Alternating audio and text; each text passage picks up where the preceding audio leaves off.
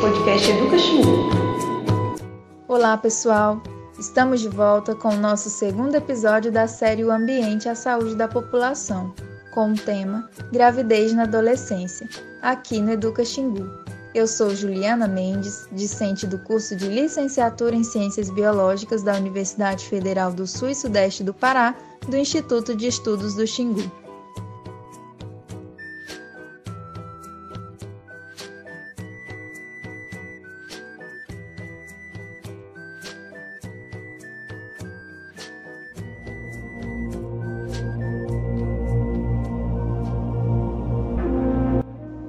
No episódio anterior, discutimos sobre diversas perspectivas da gravidez na adolescência de jovens entre 11 e 19 anos de idade e apontamos alguns agravantes deste problema de saúde pública no Brasil, com a apresentação de diversos dados recentemente publicados em sites, jornais, revistas e periódicos. E se você ainda não ouviu, vale a pena conferir. Hoje, no nosso segundo episódio da série Gravidez na Adolescência, nós falaremos sobre as possíveis soluções para diminuir os altos índices de gravidezes na adolescência.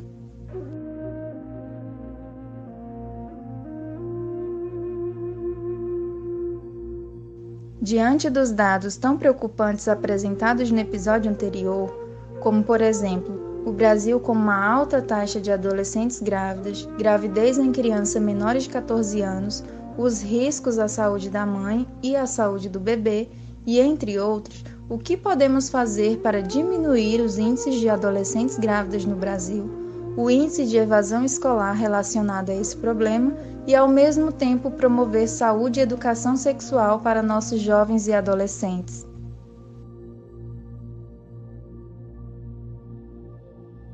Bem, pessoal, para que essa melhoria seja efetivada, as políticas públicas devem prever ações contínuas de educação sexual promovidas pelas escolas e também de educação em saúde, promovidas por equipes multidisciplinares em colaboração com o Sistema Único de Saúde, o SUS, aliado à distribuição efetiva de métodos contraceptivos para a população como um todo.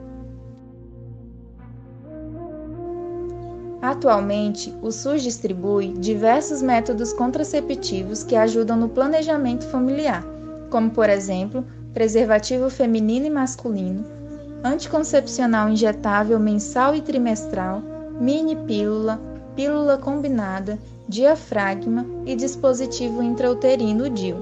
Temos ainda a pílula anticoncepcional de emergência ou pílula do dia seguinte, que não deve ser considerada um método contraceptivo de uso corriqueiro, mas que em casos de emergência podem ser também utilizados para evitar uma gravidez indesejada. Se o Sistema Único de Saúde permite gratuitamente o acesso a métodos contraceptivos, por que a sua busca pelos adolescentes é tão baixa? Bem, sabemos que não basta somente distribuir métodos contraceptivos é necessário que a educação sexual faça parte da rotina escolar desses jovens, para que eles e elas possam se sentir confortáveis e responsáveis na busca pelos preservativos em sua unidade básica de saúde, sem sofrer preconceito e julgamentos da sociedade como um todo, principalmente dos seus familiares.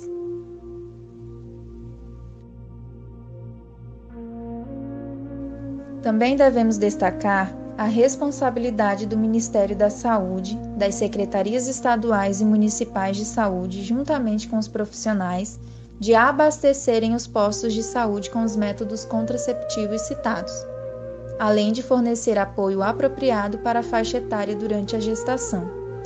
As escolas que têm papel fundamental nessa luta devem também encontrar meios de incluírem as mães adolescentes em seus espaços, para que possam diminuir a evasão escolar por exemplo, pode-se pensar em criações de brinquedotecas, banheiros com fraldários ou outros ambientes que acolham os filhos durante as aulas.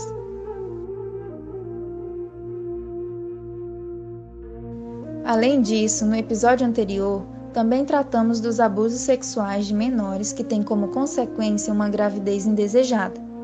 Mas como diminuir ou evitar tal violação dos direitos das crianças e dos adolescentes? Bem, para que se possa prevenir, os pais devem estabelecer uma relação com muita confiança e respeito com seus filhos, conversar sobre o corpo, sobre os toques que não devem ser aceitos, e tudo isso de uma forma adequada para cada idade devem observar as crianças enquanto brincam ou observar comportamentos estranhos tanto das crianças como de adultos com as crianças. E se seu filho disser que alguma vez passou ou que está passando por alguma forma de violência sexual, procure ajuda profissional e denuncie. Para finalizar, nós acreditamos e seria muito importante que, além de incluírem em seu calendário ações que possam conscientizar adolescentes, o governo deve investir mais em educação, no desenvolvimento artístico, cultural e esportivo, fazendo assim com que os nossos adolescentes tenham outras opções de realização além do sexo. Todos devem ser alcançados por essas ações para que a sociedade quebre tabus e paradigmas que ainda impedem que em algumas famílias seja possível conversar sobre sexo. Só assim seremos capazes de promover saúde e educação de qualidade para nossas crianças e adolescentes brasileiros. Bem, pessoal, é isso que tínhamos para conversar hoje, um assunto que gera muitas reflexões e debates necessários. Convide seus amigos e amigas, pais e responsáveis para ouvir esse episódio imperdível. Se você tem alguma sugestão de temática que podemos discutir mais, envie um e-mail para podcasteducaxingu.gmail.com. Ah, e tem mais! O Educa Xingu Indica preparou duas dicas para você que ficou conosco até o final. Vamos lá?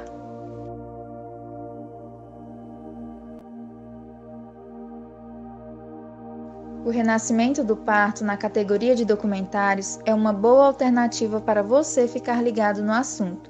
Lançado em 2013 no Brasil, com direção de Eduardo Chalvet e produção de Érica de Paula, também disponível na plataforma de streaming Netflix, O Renascimento do Parto traz reflexões sobre a realidade obstétrica mundial e a brasileira, que se caracteriza por um número gigantesco de cesarianas ou de partos com intervenções traumáticas e desnecessárias.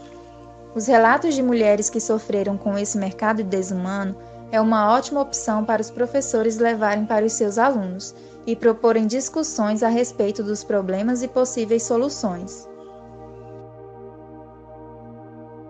E por último, e não menos importante, o Educa Xingu indica o livro A Dor Mais Doída, Relatos de Violência Obstétrica, de Kaira Lima, publicado em 2019. Nele, Kaira Lima traz o relato de quatro mulheres que sofreram intervenções desnecessárias em seus partos, configurando assim a violência obstétrica rotineiramente praticada nas maternidades do nosso Brasil.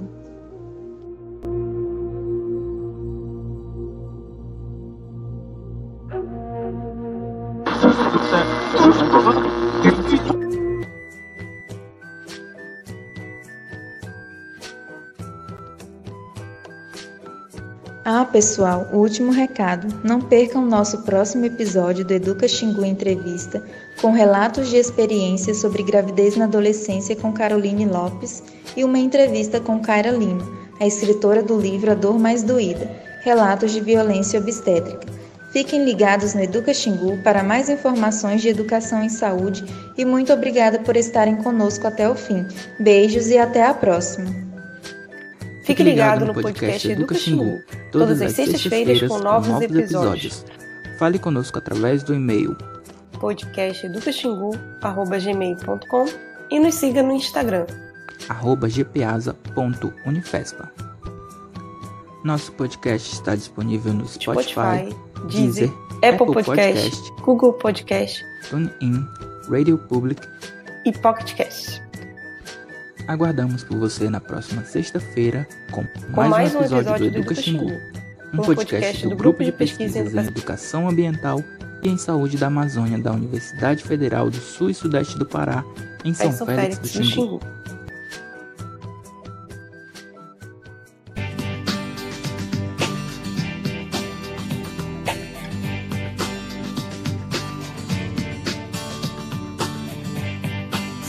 Esperando dias melhores.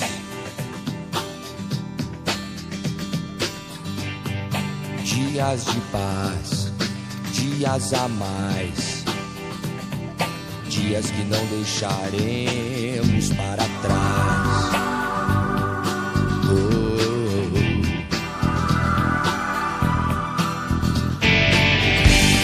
Vivemos esperando dia em que seremos melhores,